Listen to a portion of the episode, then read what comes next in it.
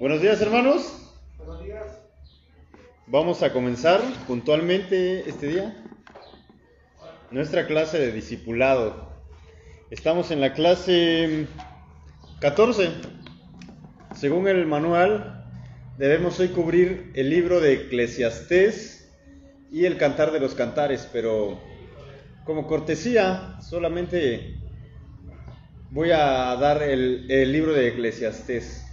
Así que el cantar de los cantares va a estar pendiente para el siguiente domingo, para que sea para que sea detallado.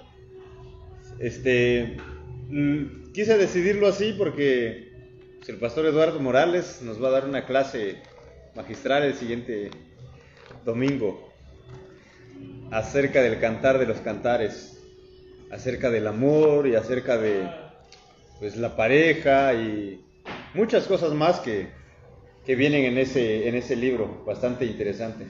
Así que hoy para no tardarnos tanto, solamente vamos a, vamos a ver el libro de Eclesiastés. Un libro, un libro bastante interesante, bastante complicado de entender, para mí por lo menos. Está raro este libro. Este libro si se lo regalas a alguien que tiene pensamientos suicidas, creo que puedes acelerar su muerte tal vez. Es bien interesante. Así que vamos a estar viendo el libro de Eclesiastés. así que vamos a comenzar. Vamos a orar y luego, y luego seguimos nuestra lección. Padre, te damos gracias por esta mañana. Gracias por despertarnos, por darnos la oportunidad de estar en este lugar para poder aprender más de tu palabra. Te agradecemos por tu bondad, por tu misericordia, porque al ver eh, el sol, al poder despertar, al ver, a nuestras familias, familiares, despertar nuevamente otro día, quedamos sorprendidos por tu eh, misericordia, por tu gracia, Señor.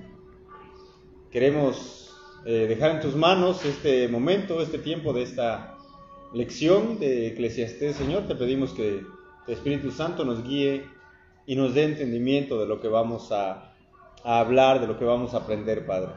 Te lo pedimos en el nombre de nuestro Señor Jesucristo. Amén. Bueno, como les decía, estamos en la lección número 14.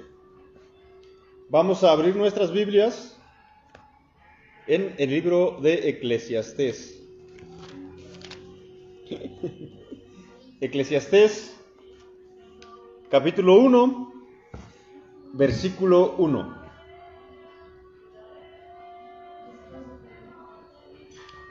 ¿Estamos ahí? Eclesiastés 1.1 dice así, palabras del predicador, hijo de David, rey en Jerusalén. ¿Quién escribió este libro? ¿Quién se tomó la molestia de, de redactar este libro? Dice ahí palabras del predicador, hijo de David, rey en Jerusalén. Esta palabra predicador también puede traducirse como, como maestro. Estaba viendo algunos datos interesantes acerca de quién es el autor. Algo que nunca había escuchado Dicen que posiblemente el que escribió el libro no es precisamente el predicador, sino otra persona. Tomó las palabras del predicador o del maestro y las redactó para que quedaran registradas. Algunos dicen, no, pues fue el mismo predicador, el mismo hombre que dijo estas palabras, solamente que está hablando en tercera persona. Yo conocí a un hombre que o sí, a un hombre que habla siempre así. ¿Se acuerdan? En los jóvenes les comenté que yo conocí a un misionero que está en China. Bueno, ese hombre se llama Federico. Federico Garzón se llama. Él está como misionero en China y él cuando, cuando viene a, a la iglesia, yo le escuché una vez hablar en la iglesia y él estaba contando lo que él estaba haciendo ahí en China. cuál era su trabajo y cómo iba avanzando la, la obra. Y, y entonces él, no, y él, él, cuando estaba contando este testimonio, no decía, y fuimos a predicar a tal lugar y después fuimos a trabajar a otro lugar, sino que él decía, Federico está haciendo tal cosa en este lugar. Él estaba hablando de sí mismo, pero en tercera persona. Muchos dicen que el predicador está haciendo esto. O tal vez dicen también que fue otro hombre el que escribió tomando las palabras del predicador. Ahora, ¿quién es el predicador? Ahí se pone más interesante todavía. ¿Quién es el predicador? Dice. Por lo menos nos da algunos datos. Es hijo de David. ¿Cuántos hijos tuvo David? Pues tuvo varios, ¿no? ¿De quién, a, quién, ¿A quién recuerdan todos los hijos de David? Salomón, ¿qué más? Absalón creo que fue también. ¿Sí? ¿Algún otro?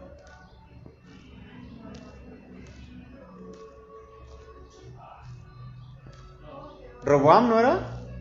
No, ¿no? O creo que sí. Bueno, por lo menos le conocemos dos o tres hijos a David. Eh, ¿Cuál de estos dos o tres? Algunos dicen, bueno, ahora vemos, dice, hay otro dato, rey en Jerusalén. Uno de los que más se acerca, que posiblemente es el que escribió o el que o las palabras que tomaron para este libro es Salomón. ¿Por qué? Bueno, podemos ver en, por ejemplo, en el capítulo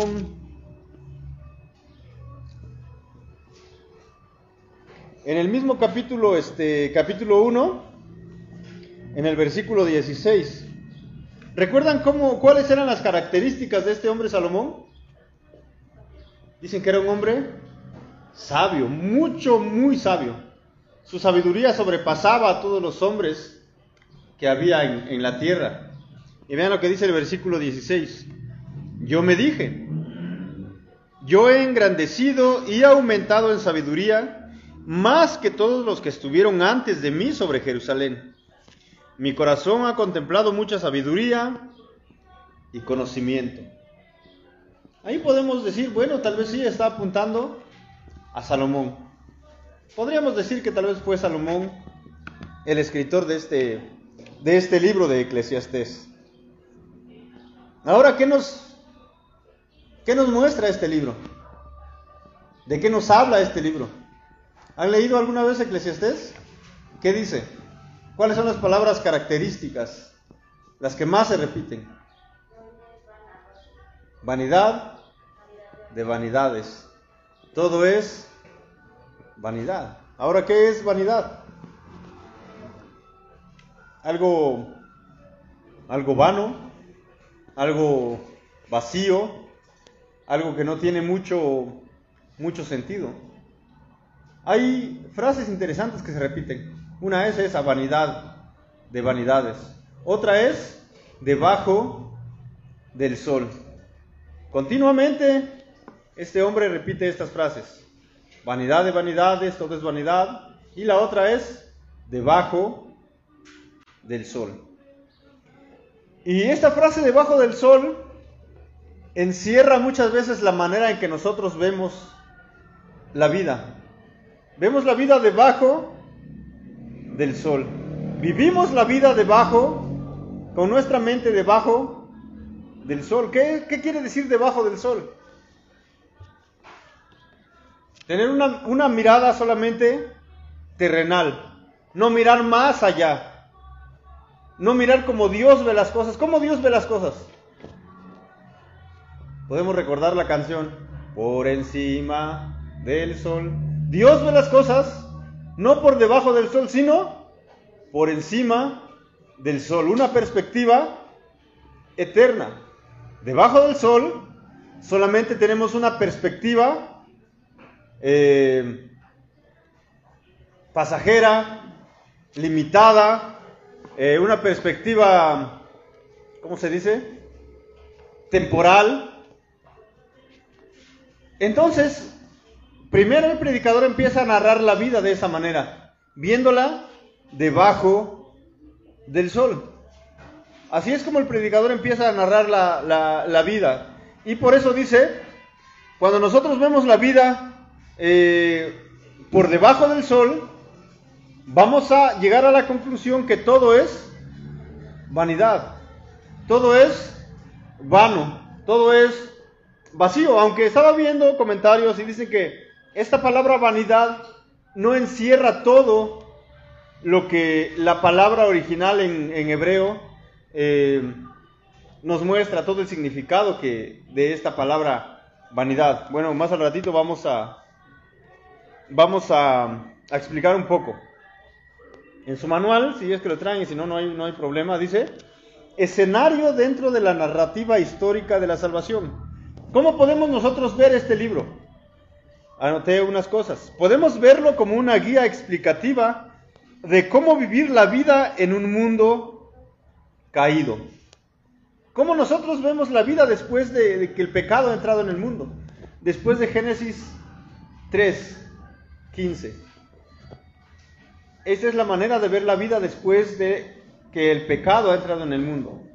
Vanidad de vanidades, todo es vanidad. Nada tiene sentido. No hay nada nuevo debajo del sol. Y es verdad. ¿Tú has visto algo nuevo? Algo que no haya existido hace cientos de años. ¿Has visto una montaña nueva por ahí? ¿Has visto, no sé, ah, algo que jamás haya existido? No, realmente dice el predicador, la vida es como un círculo. Das vueltas y das vueltas y das vueltas. Unos mueren, otros nacen y esos que nacen mueren y nacen otros y esos que nacieron otra vez van a morir. Básicamente el predicador te está diciendo, vive, ¿por qué? Porque vas a morir. Muchas, pocas veces tenemos esta, esta idea. Debemos vivir, ¿por qué? Porque vamos, vamos a morir. Pocos estamos habituados a pensar en nuestra muerte. Algún día vamos a morir. No importa cuántos años tengas. No importa si acabas de nacer o si, o si tienes 80 años. De todas formas, vas a morir. Ese es nuestro camino, es ahí a donde vamos apuntando. Eh, recuerdo una frase que normalmente se dice ahí en Yatareni cuando alguien está muy enfermo ya y está solamente en su en su casa y sus familiares ya están ya están al lado de él y y dicen, ¿y cómo está tal persona? Y, dicen las señoras en Yatarén, no, pues solamente están esperando la hora. ¿La hora de qué? De, morir. Y lo mismo nos pasa a nosotros. Estamos sentados aquí, algunos más pequeños, otros más grandes, pero ¿qué estamos haciendo? Estamos esperando la hora. La hora que nos va a llegar a todos. En caso de que el Señor no venga antes. Si el Señor viene antes, pues Qué bien, ¿no? No tenemos que pasar por eso, pero todos los que estamos aquí, en unos 100 años, ¿saben qué va a pasar? No vamos a estar aquí. Posiblemente van a estar otros. Esperemos que, que no estén otros porque el Señor ya ha venido antes, ¿no? Pero si el Señor no viene antes, otros van a estar aquí. ¿Y nosotros en dónde? no vamos a estar. No vamos a estar ya aquí, debajo del sol. Entonces son cosas que nos va a enseñar el predicador. Y son cosas que a veces te, pues como que te bajan el ánimo, ¿no? No, pues para qué, para qué hacer tantas cosas si, si de, todos modos voy a, voy a morir. ¿Para qué vivir de cierta manera si pues lo único que me espera es, es la muerte? Les decía, si le, si le mostramos este libro a un hombre que tiene pensamientos suicidas, pues es como un acelerador que le vas a apretar y ah, se va a ir a morir más rápido.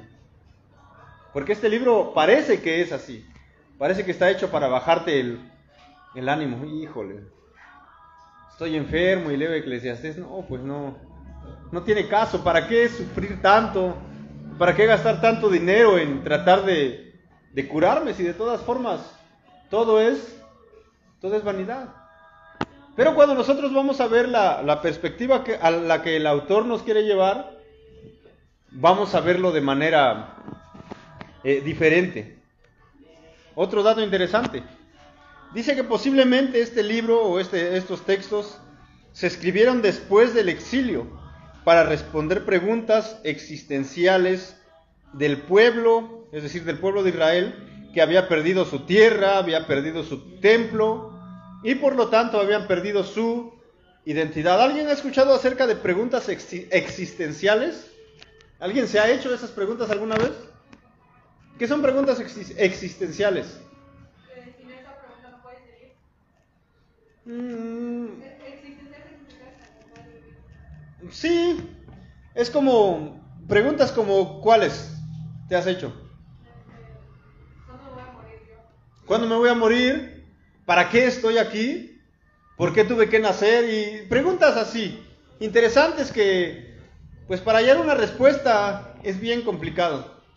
Por ejemplo, te puedo preguntar, Brenda, ¿para qué estás aquí?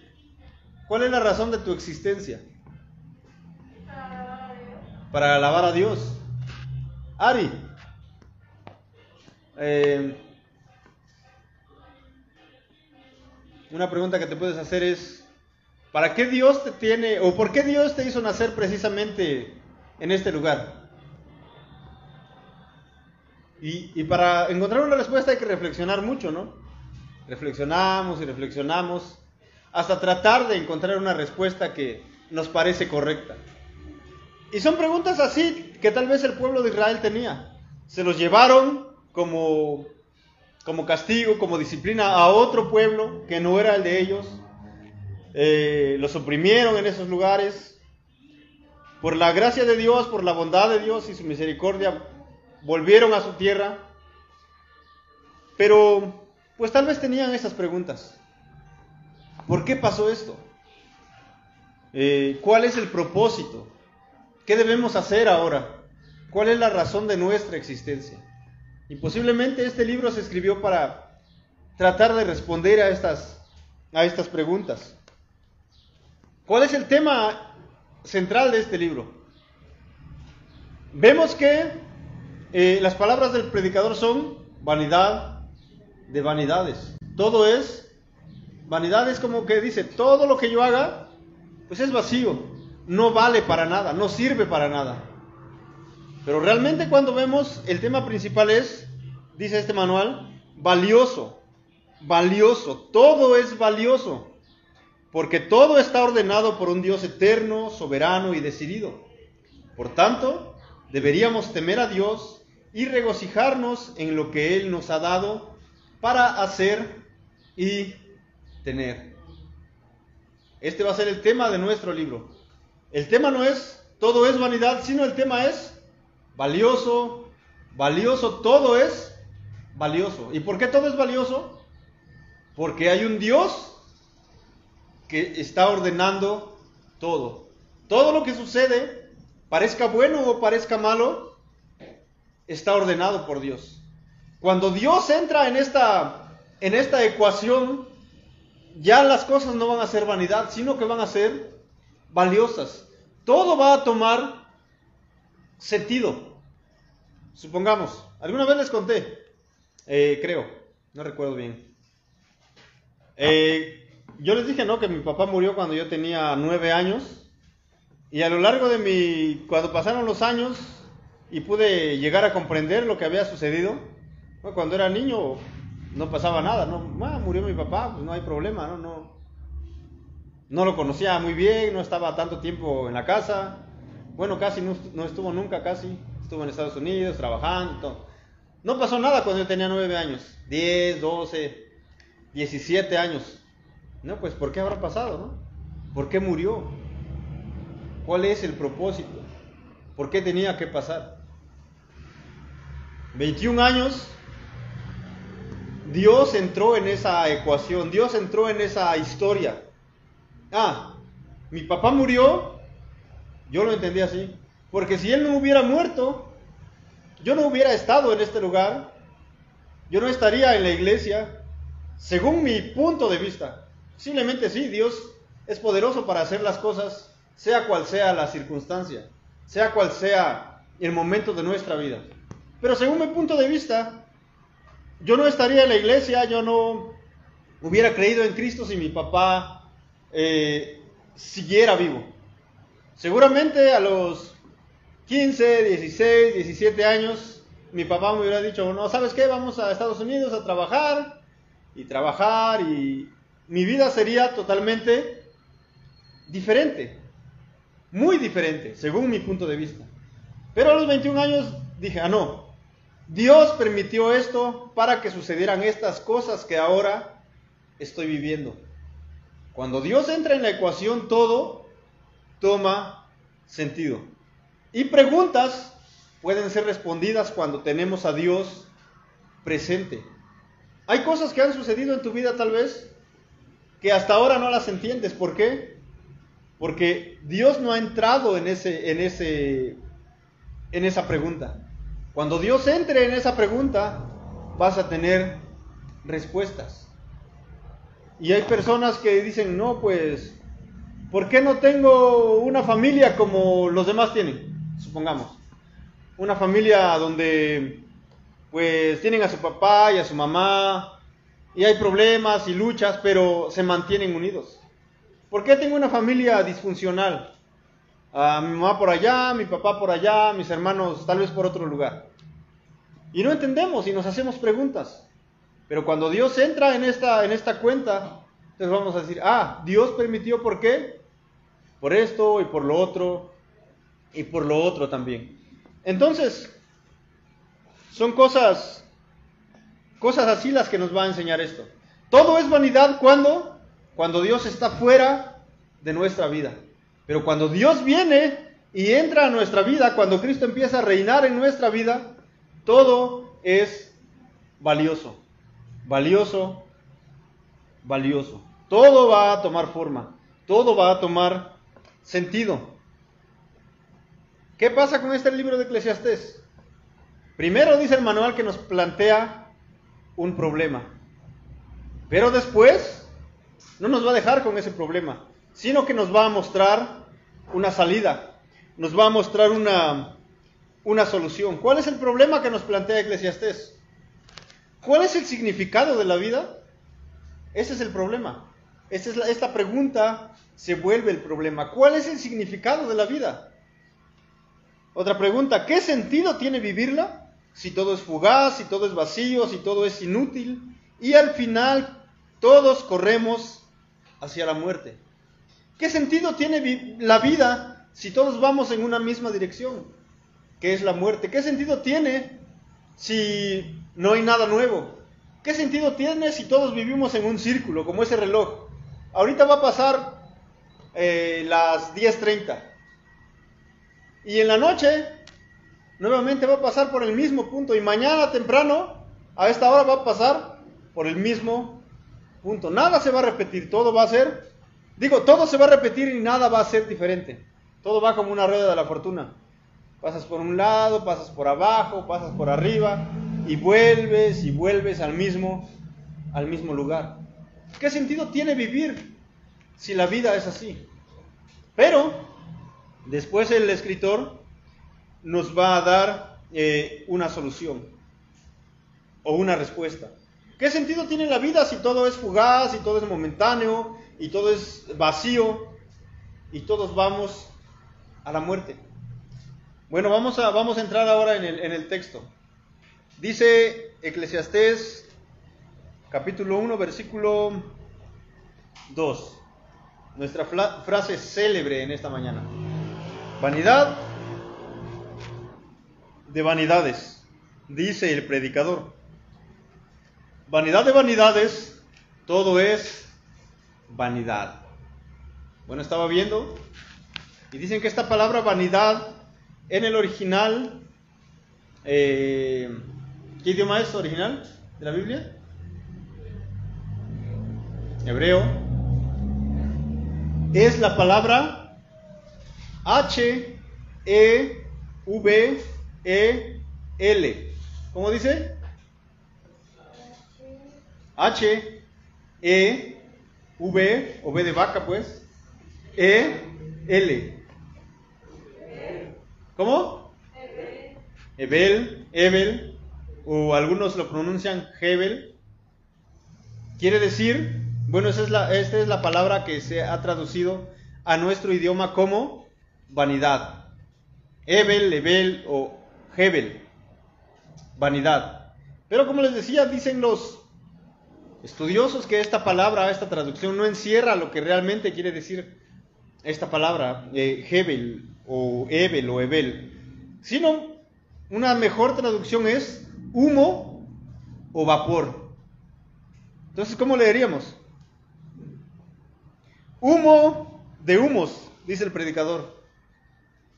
Humo de humos, todo es humo. Interesante, ¿no? Bueno, tal vez podríamos usar la otra traducción. Vapor de vapores, dice el predicador. Vapor de vapores, todo es vapor. ¿Qué es el humo? ¿Qué es el vapor? ¿Cuánto dura el vapor? Pues nada, ¿no? De repente estás viendo y de repente no hay. Intenta agarrar el humo.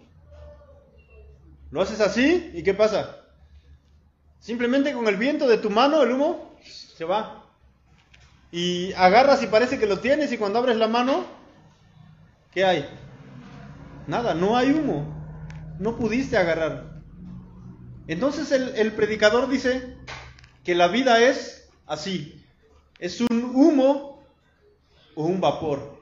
Si te quieres sostener fuertemente del humo, ¿qué va a pasar? No vas a poder. No hay manera.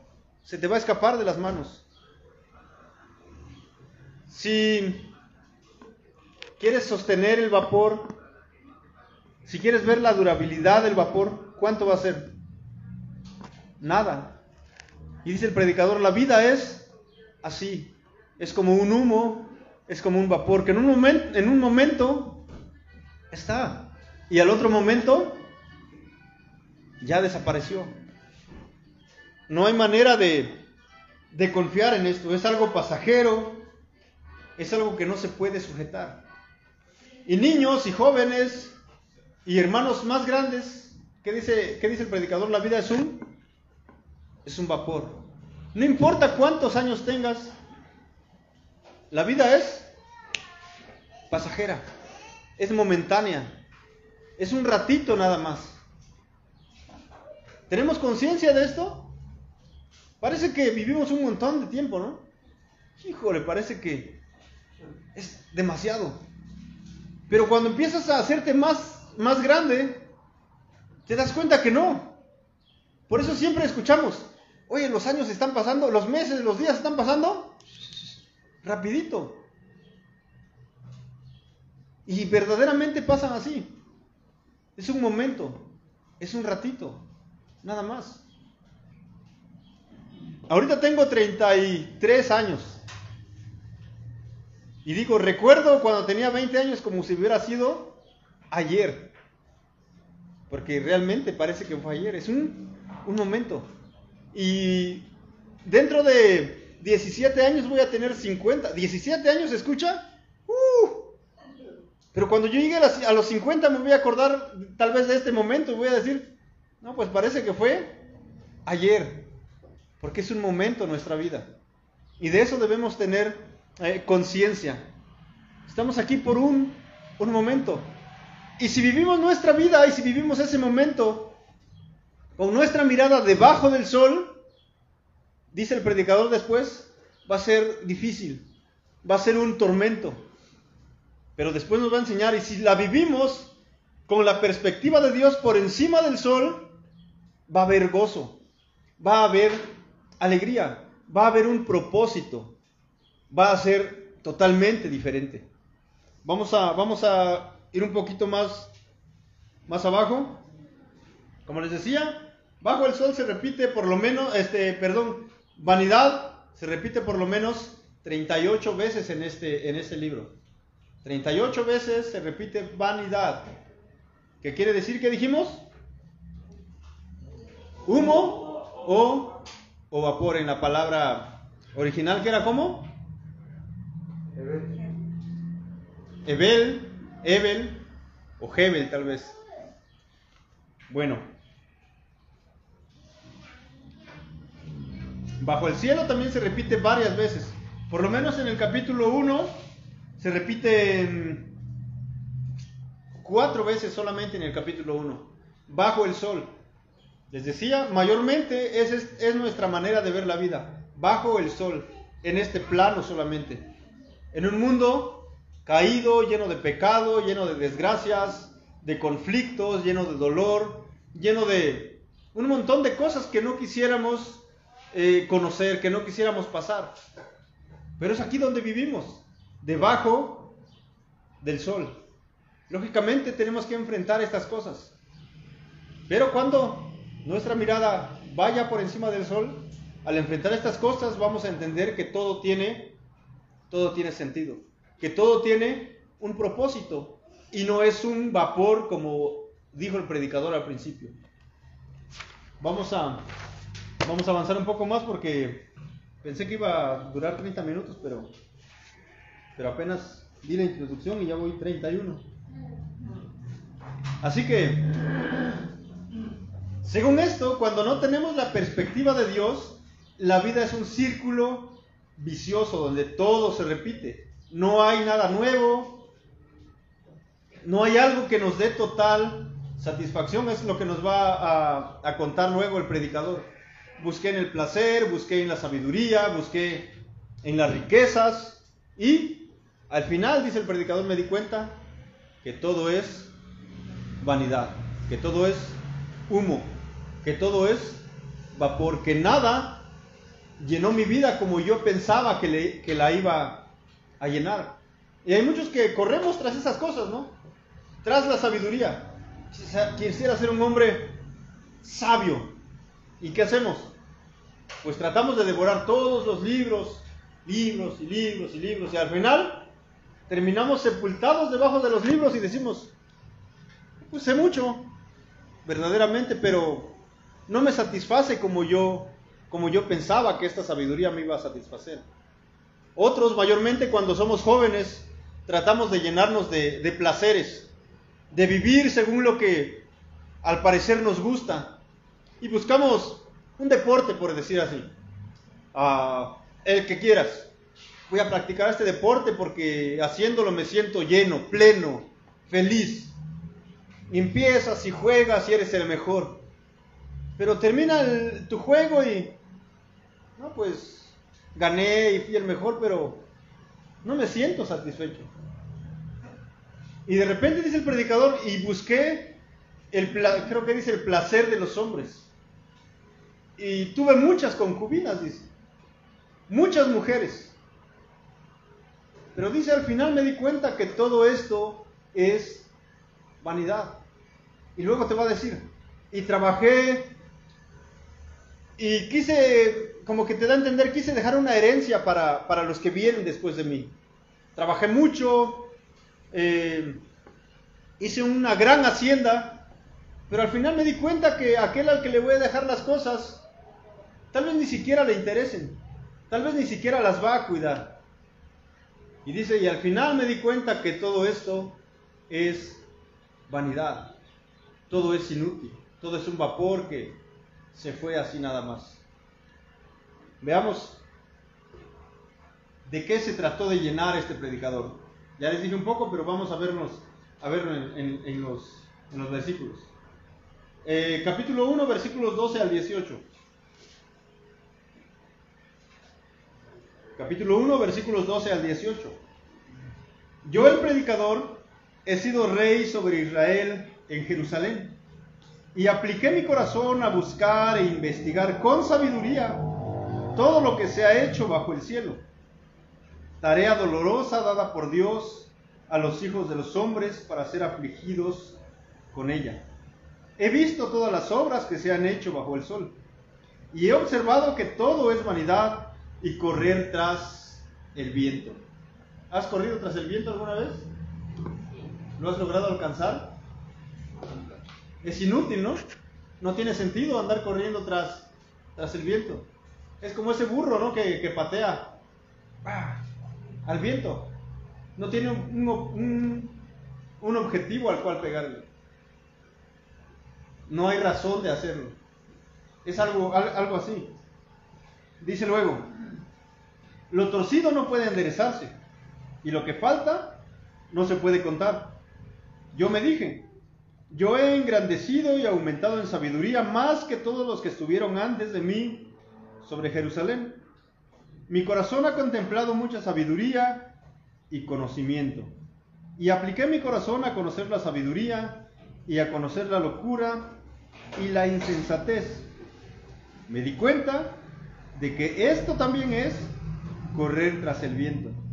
Porque en la mucha sabiduría hay mucha angustia y quien aumenta el conocimiento, aumenta el dolor. Interesante lo que descubrió este hombre, ¿no? Fue muy sabio, más sabio que los demás, pero al final de todo, dice, me di cuenta que no, no valía mucho lo que, lo que yo sabía, lo que yo investigué. Porque dice, aún en esto hay angustia, y dice, y quien aumenta el conocimiento aumenta el dolor. Interesante, ¿no? Por supuesto, esto no quiere decir que, ah, no, pues ya no voy a hacer nada, ¿no? Ya no voy a estudiar ni a leer nada. No, porque vamos a, descubrir luego cómo estas cosas, cómo este conocimiento, cómo esta sabiduría va a cobrar sentido. Entonces el, predicador quiso llenarse, quiso satisfacerse con, con sabiduría. Fue muy sabio, pero logró satisfacer completamente ese deseo que él tenía.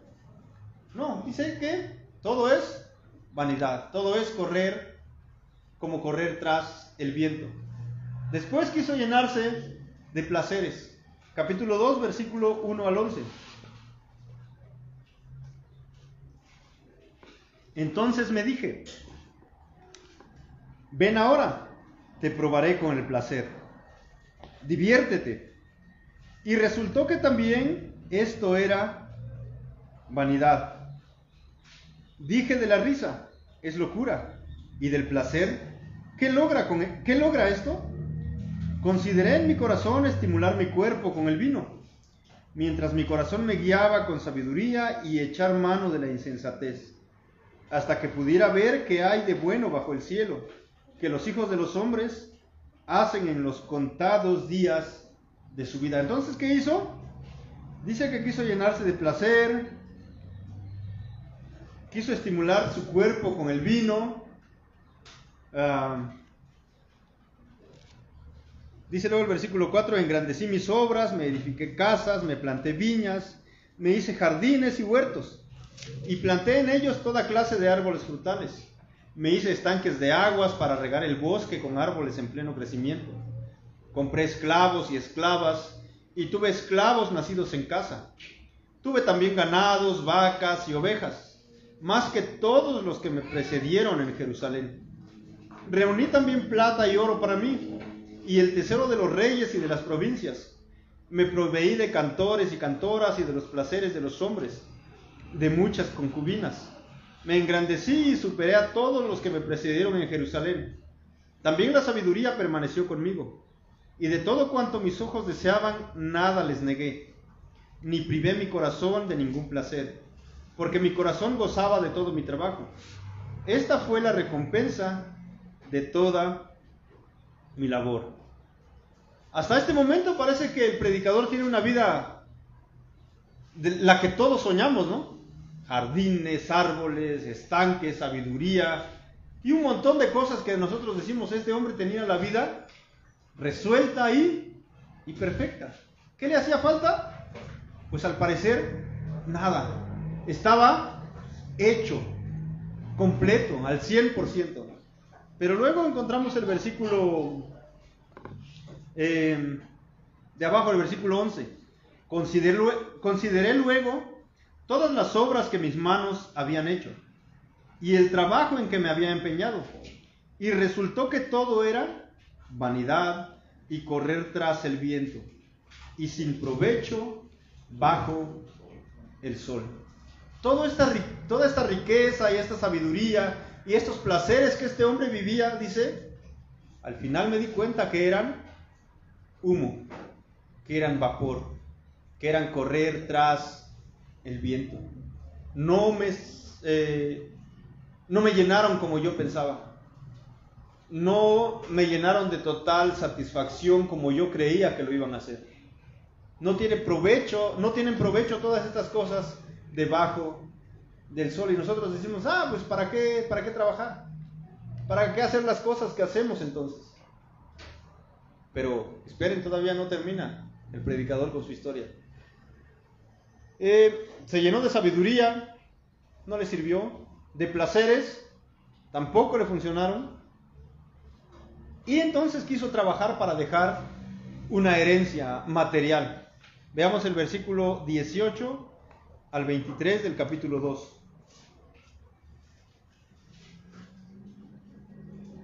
Asimismo, aborrecí todo el fruto de mi trabajo con que me había afanado bajo el sol, el cual tendré que dejar al hombre que vendrá después de mí.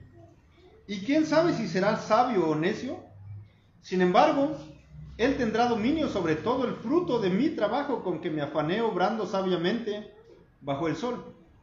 También esto es vanidad. Por tanto, me desesperé en gran manera por todo el fruto de mi trabajo con que me había afanado bajo el sol. Cuando hay un hombre que ha trabajado con sabiduría, con conocimiento y con destreza, y da su hacienda al que no ha trabajado en ella. Esto también es vanidad y un mal muy grande. Pues, ¿qué recibe el hombre de todo su trabajo y del esfuerzo de su corazón con que se afana bajo el sol? Porque durante todos sus días su tarea es dolorosa y penosa ni aún de noche descansa su corazón. También esto es vanidad. Trabajó tanto y tenía mucho que dejar a su, supongamos a sus hijos. Pero de pronto viene la pregunta, ¿será que a este, al que le voy a dejar, le interesa? ¿Será que lo va a valorar? Y dice, no, pues, no creo.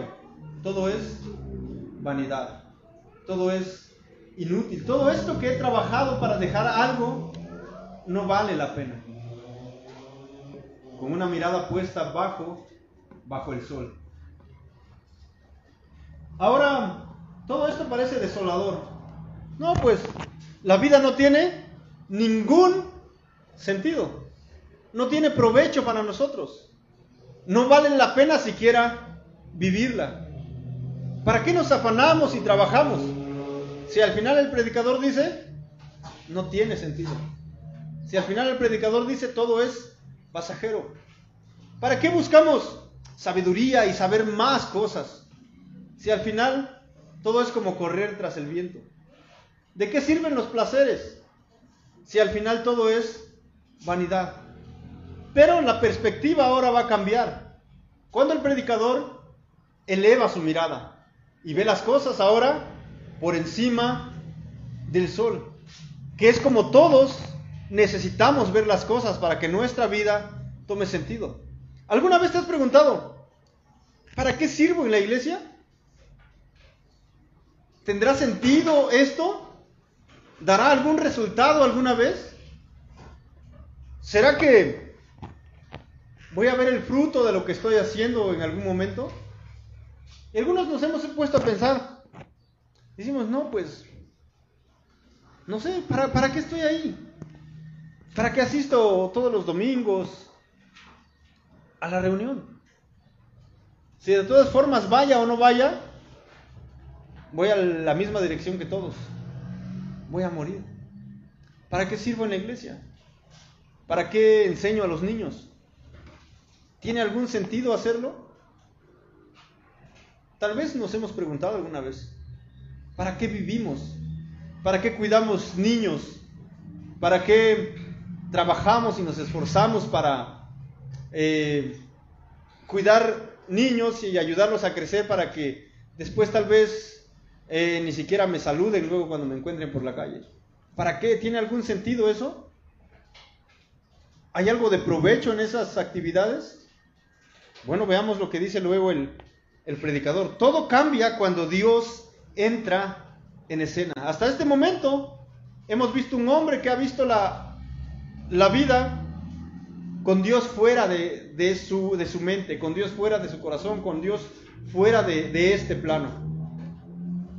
Y llega a la conclusión que todo lo que hace es vanidad, no tiene sentido. Pero ahora lo vamos a ver hablando desde la perspectiva de Dios. Dios ahora está dentro de esta ecuación. Y la presencia de Dios lo va a cambiar todo. Veamos lo que dice el versículo, capítulo 2, versículo 24 al 26.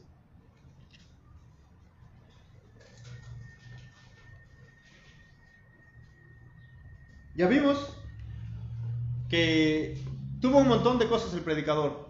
Y siempre dijo, es aflicción de espíritu, es dolor, no hay provecho en esto, todo es vanidad. Pero vean cómo empieza el versículo 24 del capítulo 2. No hay nada mejor para el hombre que comer y beber y decirse que su trabajo, ¿qué dice? Es bueno, pero no acaba de decir que el trabajo es vanidad. Acaba de decir, trabajo tanto y me fatigo y me canso y es aflicción para mí. Pero ahora, ¿qué dice? No hay nada mejor para el hombre que comer y beber y decirse que, que su trabajo es, es bueno. Yo he visto que también esto es, ¿qué dice? De la mano de Dios. Hasta este momento no había mencionado a Dios, pero ahora dice que de dónde viene es de la mano de Dios. Y por lo tanto ahora lo que era aflicción lo ve como, como bueno. Ha cambiado su perspectiva de ver la vida. Porque ¿quién comerá y quién se alegrará sin Él? ¿Quién comerá y quién se alegrará sin Dios? Pues no muchos, ¿verdad? Dice luego, porque a la persona que le agrada, él le ha dado sabiduría, conocimiento y gozo, pero al pecador le ha dado la tarea de recoger y amontonar para dárselo al que agrada a Dios.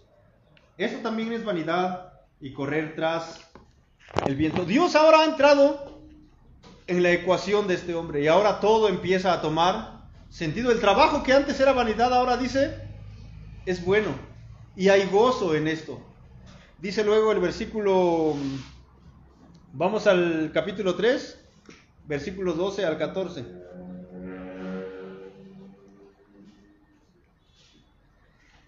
Dice, sé que no hay nada mejor para ellos que regocijarse y hacer el bien en su vida.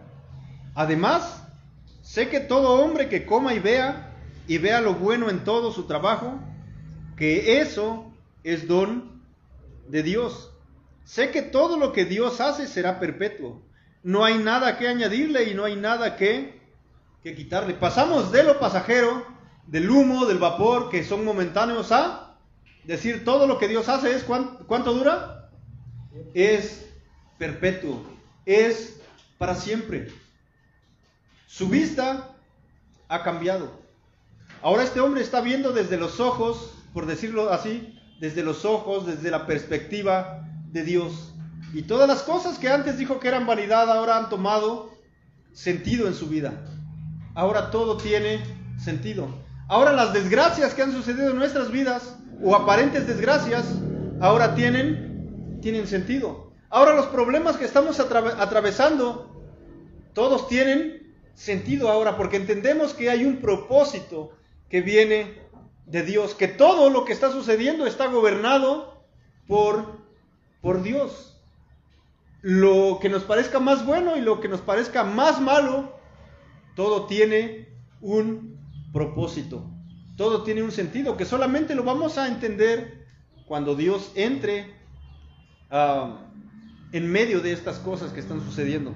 Vamos a ver lo que dice ahora el versículo, el capítulo 5, versículo 18 al 20.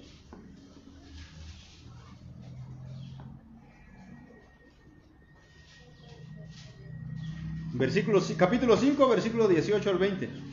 Esto es lo que yo he visto que es bueno y conveniente. Comer, beber y gozarse uno de todo el trabajo en que se afana bajo el sol, en los contados días de la vida que Dios le ha dado, porque esta es su recompensa. Igualmente, a todo hombre a quien Dios ha dado riquezas y bienes. Lo ha capacitado también para comer de ellos, para recibir su recompensa y regocijarse en su trabajo. Esto es don de Dios, pues Él no se acordará mucho de los días de su vida porque Dios lo mantiene ocupado con alegría en su corazón. Vamos al capítulo 8, versículo 15.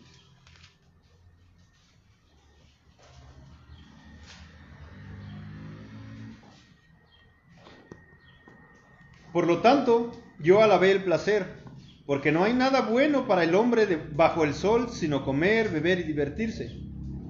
Y esto le acompañará en sus afanes en los días de su vida que Dios le haya dado bajo el sol. Ah, vamos ahora al capítulo 9, versículos 7 al 10.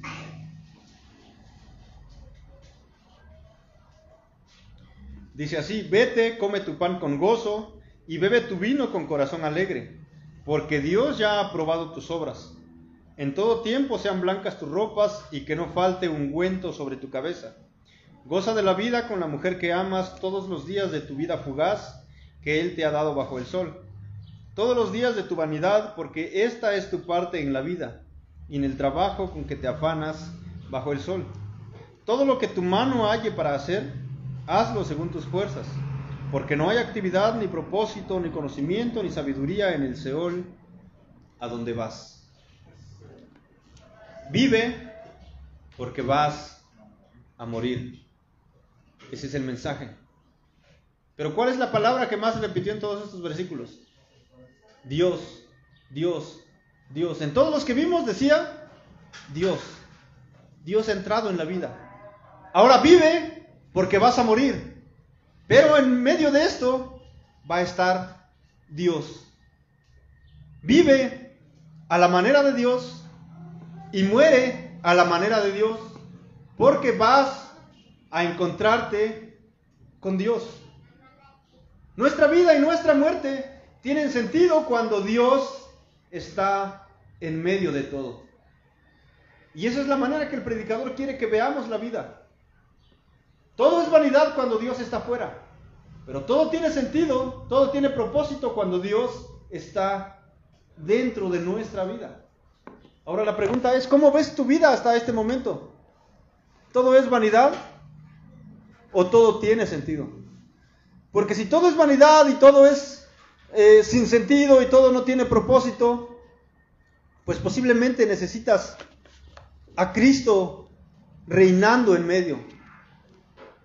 Todavía necesitas conocerlo para que todo tenga propósito. Aún la muerte tiene propósito estando con Dios. Sabiendo que nos vamos a encontrar con Él cuando lleguemos a ese momento. Vivamos entonces, hermanos, porque vamos a morir. Pero vivamos teniendo a Dios en medio de todas estas cosas. Así que bueno, pues para que no se nos haga tarde, vamos a terminar aquí nada más. Hay más cosas que enseña el libro de Eclesiastés, pero vamos a dejarlo en suspenso para en algún momento cuando alguien se atreva a darnos un estudio completo de este, de este libro. Mientras tanto, vamos a, a descansar hasta aquí.